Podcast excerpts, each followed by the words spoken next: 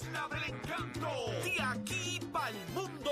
A través de la aplicación La Música Z93. Tu, tu emisora nacional de la salsa.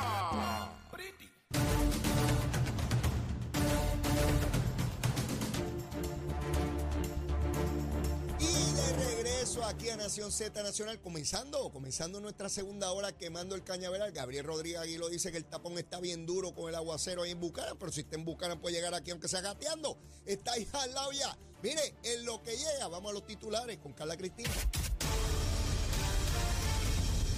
Buenos días, soy Carla Cristina informando para Nación Z Nacional. En los titulares, el gobernador Pedro Pierluisi informó que se espera que sobre 750 millones de dólares sean inyectados a la economía antes de que termine el año, luego de que la Agencia Federal para el Manejo de Emergencias autorizara el desembolso de un adelanto del 25% a todos los proyectos de reconstrucción que están pendientes tras el paso del huracán María y los terremotos en la zona suroeste. Por su parte, el director ejecutivo de la Oficina de Recaudación de Recuperación, Reconstrucción y Resiliencia, Manuel Lavoy, informó que las pérdidas en la infraestructura pública ascienden a 5 mil millones de dólares, que incluye los 4 mil millones que Luma Energy estima en daños al sistema eléctrico, además de los gastos por trabajos de emergencia y los posibles gastos por trabajos permanentes.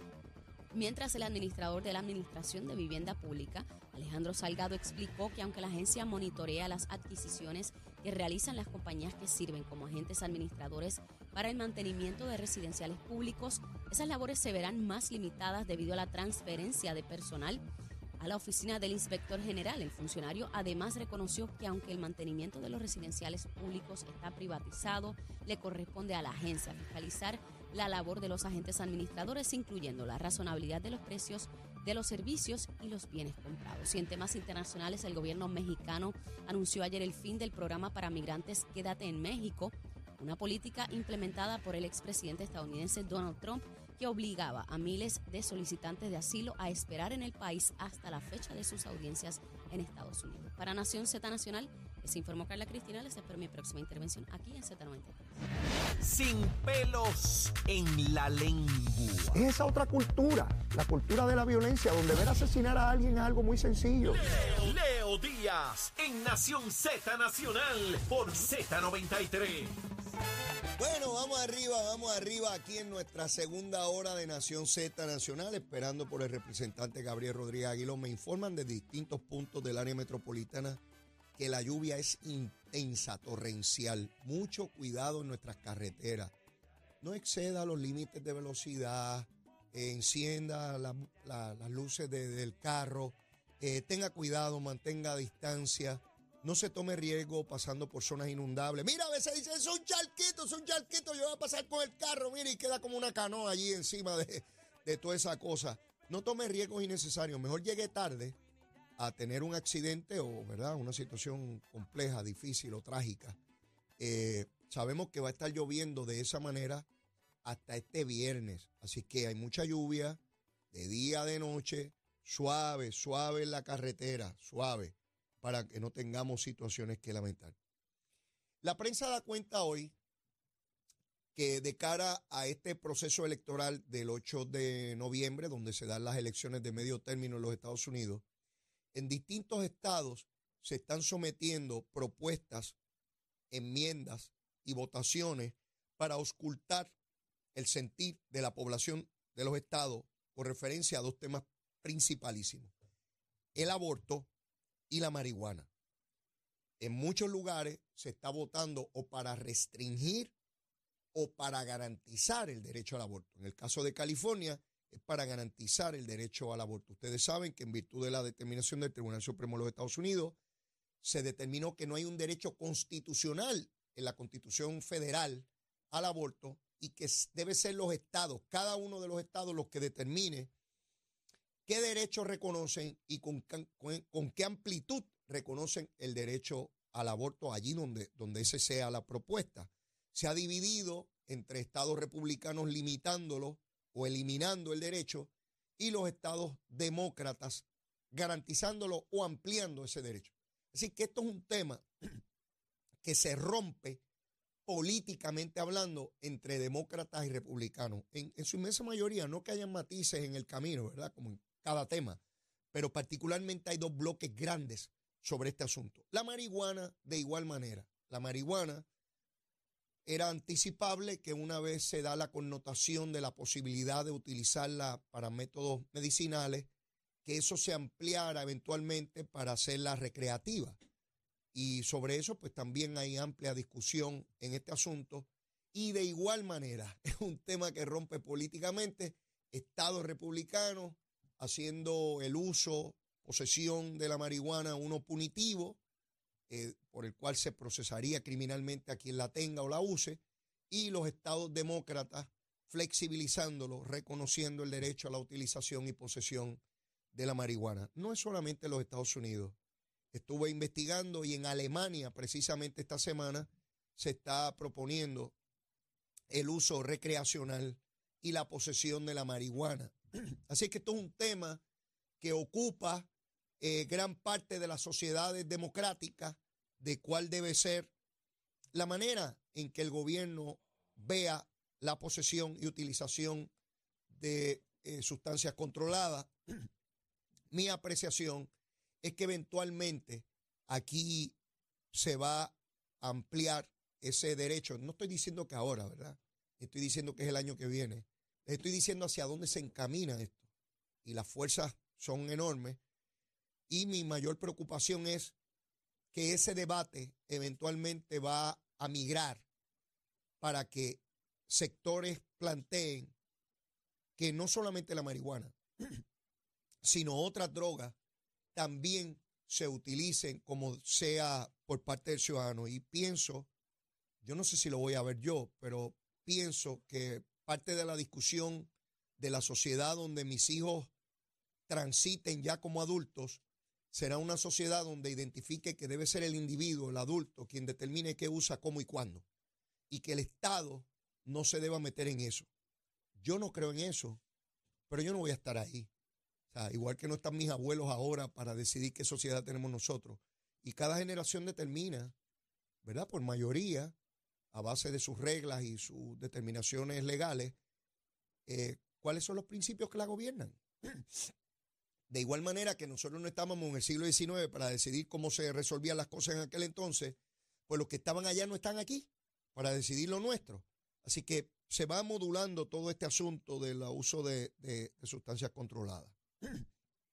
De otro tema, LULAC, la organización de hispana más grande que hay en los Estados Unidos, eh, tiene una gran controversia. Ya está por aquí Gabriel Rodríguez Aguilo. Llegó seco, así que mojado no está llegó, llegó bien protegido. Gabriel Rodríguez Aguiló. Buen día, Gabriel. Buenos días, Leo. Buenos días. ¿Cómo está ese aguacero en Ciales? Está fuerte, está fuerte. Salimos con agua desde Ciales, toda la autopista hasta llegar acá a, la, Nación Z. Duro, está fuerte. Mucho, mucho tránsito. Eh, cuando uno piensa que, empieza, que comienza a moverse, te encuentra un poquito más, más adelante el, el, tránsito detenido. Así que mucha precaución, como tú bien estabas diciendo, Leo, a nuestra gente que nos sintonizan, que mejor llegar 15 minutitos tarde, cogerse una miradita seria del jefe, pero llegar bien, sin accidentes evitarse problemas. Si no es que el jefe también llegó tarde, o no ha llegado Probablemente llega al mediodía. o no ha llegado sí, llega al mediodía. Mira, Gabriel. Pero el jefe. Así es, el jefe es el jefe. De eso hay un chiste, pero no lo puedo decir públicamente. Mira, eh, este asunto de Lula, que yo, que yo no lo domino bien, no, no lo acabo de entender bien. Pues yo tampoco hay una controversia ahí de, entre demócratas eh, y sé que han destituido gente de Puerto Rico y a su vez los de Puerto Rico están pidiendo que destituyan a, este señor de nombre Domingo García y de, de, lo que leo, de lo que puedo entender, es una lucha estrictamente de poder. No veo ahí problemas filosóficos, no veo visiones distintas sobre Lula, de que deben caminarse en una otra dirección. Es pues quítate tú porque debo ser yo quien. Yo honestamente no, no, yo no estoy involucrado en LULAC. No participo. No, participo, no he participado de LULAC.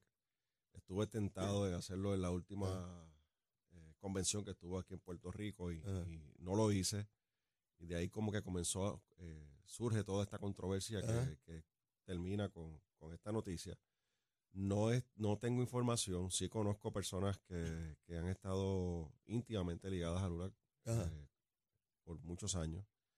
Eh, pero eh, no, te puedo opinar. El por ejemplo, históricamente. voy a ver si para mañana, si tengo, si él está disponible, comunicarme con Charlie Rodríguez durante el día de hoy, que preside el Partido Demócrata, para que él me dé un poco de luz sobre esto. Y tienes a Carlos Fajardo.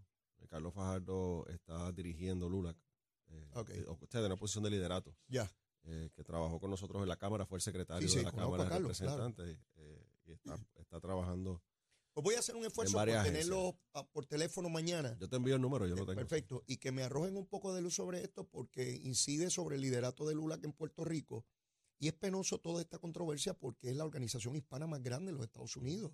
Y esto puede ser, como ha sido hasta el momento, un aliado inmenso de la lucha por la igualdad de los puertorriqueños, la lucha por la estadidad. Tiene ¿no? algo de eso, porque en esta última convención hubo un movimiento del Partido Popular Ajá, de crear los concilios. Los concilios eh, son grupos que se inscriben para participar en Lula- LULAC, ajá. los cuales una cantidad de esos concilios tienen una cantidad de votos eh, para, tomar, para la toma de decisiones y, esco- y escoger el liderato. Y hubo un movimiento del presidente del Senado Ajá. y presidente del Partido Popular de crear concilios para, para eh, intervenir o para tomar parte en las decisiones de LULAC Ya. en cuanto a, a- al proyecto de consenso y la estadidad, porque Lula siempre ha estado defendiendo la igualdad para Puerto Rico. Lo sé, lo sé. Y entonces, pues en ese sentido, bueno, es, es una organización de hispanos que ha luchado históricamente en contra de la- del discrimen contra los hispanos en la nación norteamericana. Eh, tienen mucha influencia en los estados y, y las decisiones políticas que se toman, pues tienen, son, son influyentes. Así que se trata, de por ahí viene la cosa también, ¿no? Eh, algo de eso me imagino que te estarán explicando mañana. Pues ya, ya estaremos eh, auscultando con nuestras unidades averiguativas. Sí, sí. qué es lo que está pasando. Vamos a la Cámara de Representantes, Gabriel. Estamos cerca de que concluyan los trabajos legislativos ya en par de semanas. Eh, ¿Alguna legislación de importancia que tú identifiques? Yo, yo identifico, no, no porque crea que se va a aprobar, sino porque veo que es parte de una discusión al interior del Partido Popular en su caucus, que es eh, las enmiendas a la ley electoral. Y se da cuenta hoy en la prensa de que hubo un caucus del Partido Popular y que está dividido esa delegación en términos de particularmente estas candidaturas colegiadas que quieren los partidos menores, que es ganar aunque no tengan los votos, Ujú. porque eh, unimos todos los partidos y entonces tú votas, no importa, eh, eh, eh, eh, puedes votar por un candidato a otro partido eh, votando por otro. Es un revolú. Pero bueno, Igualmente tomar decisiones en la Comisión Estatal de Elecciones sin tener, sin ser un partido mayoritario. Exacto. Por ahí va la cosa. Viene, vienen los partidos menores que tienen menos votos, pero se pueden unir para pasarle rol a los partidos grandes. Correcto. ¿Qué mamey? Sí, así es que. ¿Qué mamey? así es que- Y, y eso es democracia. y esa es la democracia que ellos, par- que ellos La quieren participativa. La participativa, la Esa de es la ellos, buena, sí, la sí, genuina. Sí, la que nosotros somos poquitos, pero mandamos. Pero somos muchos. tomamos decisiones. Y vetamos a, a la mayoría. ¿Qué hay en la Cámara? ¿Qué- Bueno, en la Cámara ah, hay- eh, dijiste que estamos a par de semanas de que se acaba la sesión y tienes toda la razón. Hay un receso hasta el próximo martes, así que no Pero ven acá. Hoy es miércoles. ¿Cuándo ustedes tuvieron sesión? ayer Y no vuelven hasta el martes. y nos regresamos hasta el próximo martes. Ok. en, en el, ¿Sí, sí? en la sesión donde tú debes estar eh, En los últimos, días, últimos días, más trabajo hay. eh, moviendo y ¿verdad? la producción de medidas y Ah. de política pública, pues hay un re- hay, pues hay un receso hasta el próximo martes. Así próximo que no hay sesión legislativa hasta el próximo martes.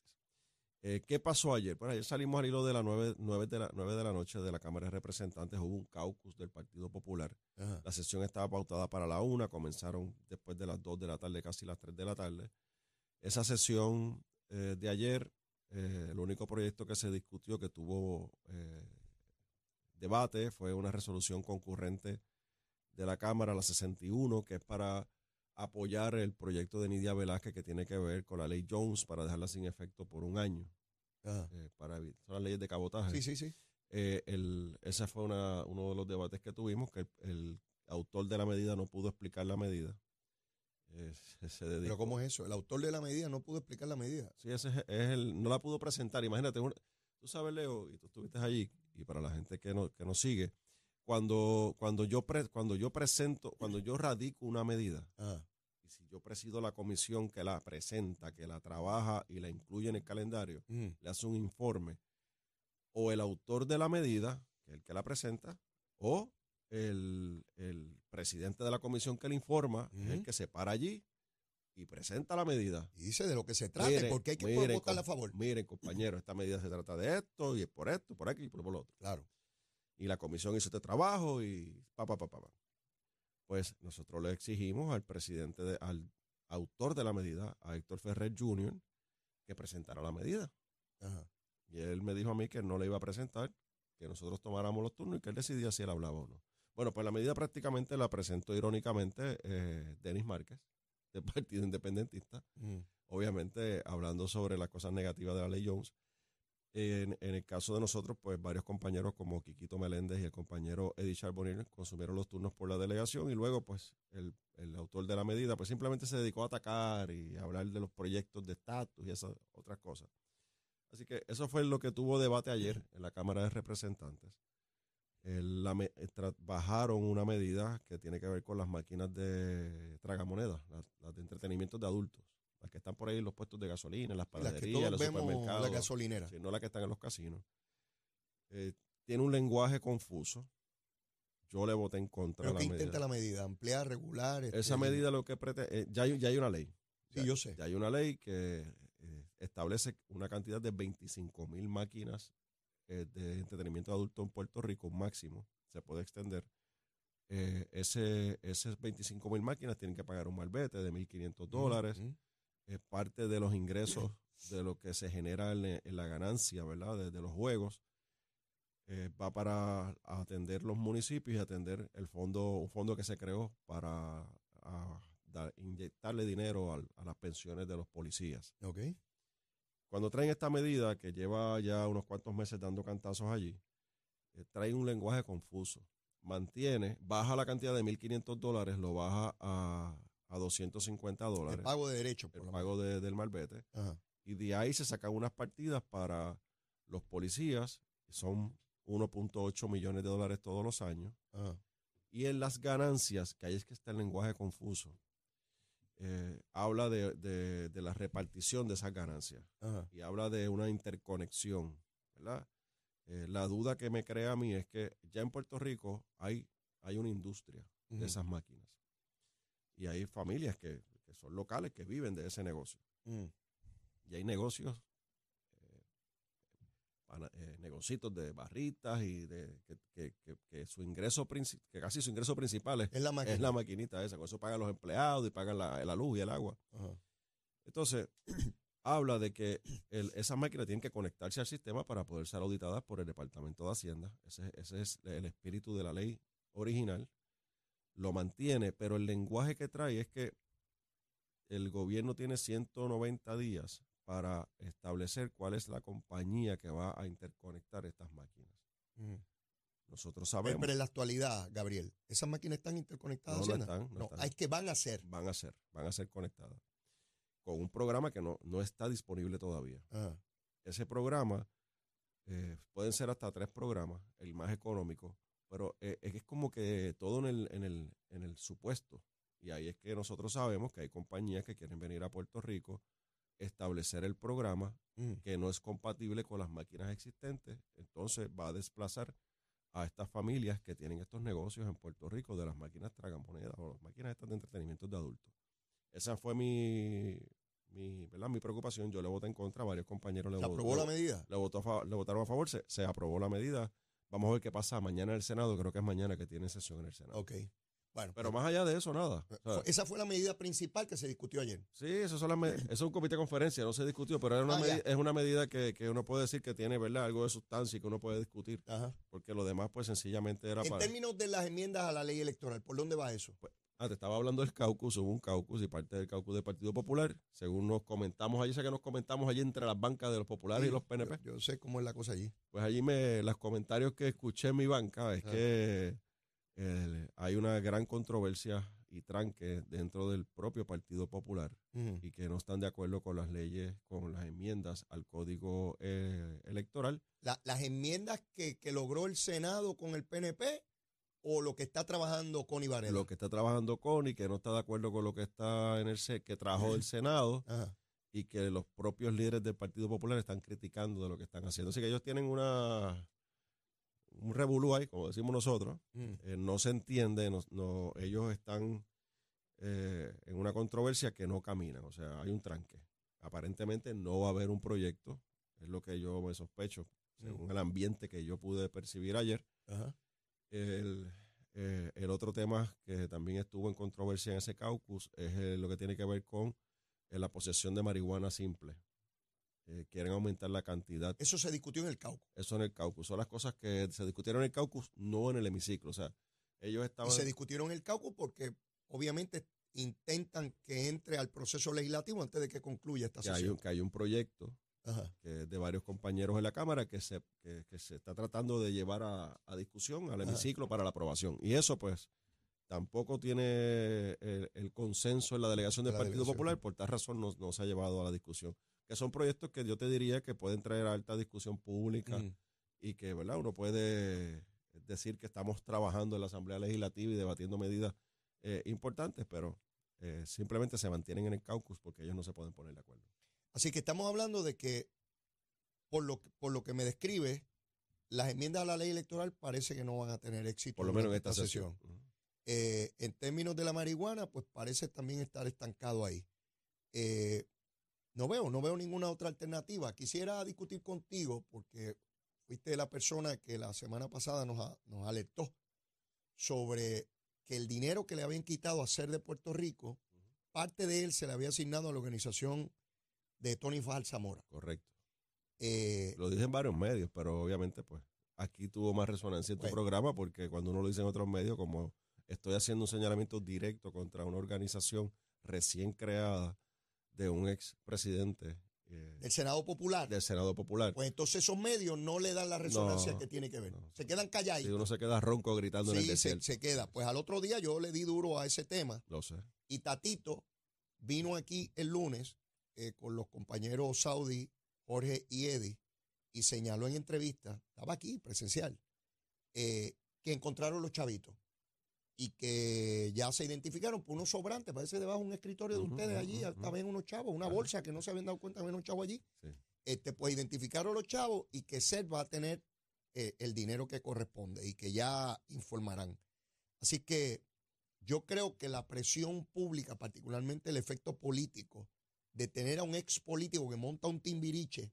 Y yo le voy a seguir llamando timbiriche hasta que me convenzan de que no es un timbiriche. Que venga aquí y lo explique. Y que lo explique.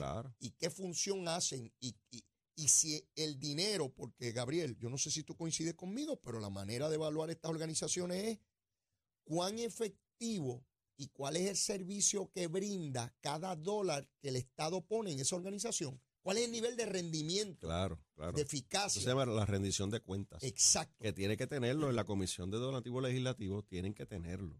Hay unos auditores que van y visitan a estas organizaciones para que rindan cuentas. Así que yo espero que el trato que le han dado a otras organizaciones, algunas las han cogido fuera de base.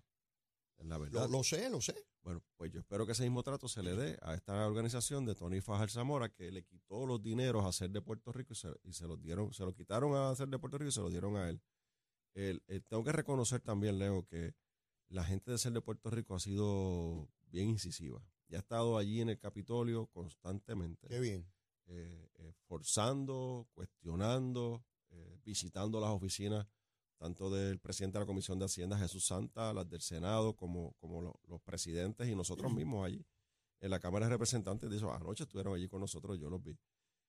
El presidente de la Cámara sí me dijo en un momento dado que estaban identificando los fondos, pero que él no iba a hacer ningún recorte de los fondos que ya estaban previamente consignados en esa resolución. Sí, pero eso yo lo tomo, Gabriel, como el político testarudo que dice que no cambió de opinión y no dio su brazo a torcer, pero en efecto sí lo hizo. Claro. Entonces la manera de decir es que prevaleció en su punto es que el dinero no es que se lo quite a otro, es que fue un sobrante por allá. Y si habían sobrantes, ¿por qué no le dieron de esos sobrantes a Tony Faz y aseguraron los chavos de ser de Puerto Rico desde el principio? Así es. Y se hubiese evitado toda esta controversia. Así es. Lo que pasa es que muchos políticos, y esto no tiene que ver con partidos, lo he visto en el PNP también, la testadurez.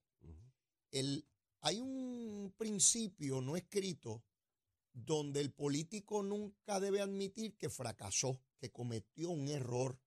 Y yo creo que eh, en el pasado era así, Gabriel. Yo creo que el pueblo, y me puedo equivocar, esto es una apreciación que tengo, las sociedades han cambiado mucho en cuanto a ese parecer y les parece más humano, más real, más genuino cuando un político dice, mire, yo tomé esta decisión a base de esta información, pero cometí un error y estoy cambiando mi opinión o cambiando mi postura porque sencillamente cometí un error como lo comete cualquier humano y lo, y lo, lo importante es que cuando veamos que vamos en el camino equivocado, corregir el curso.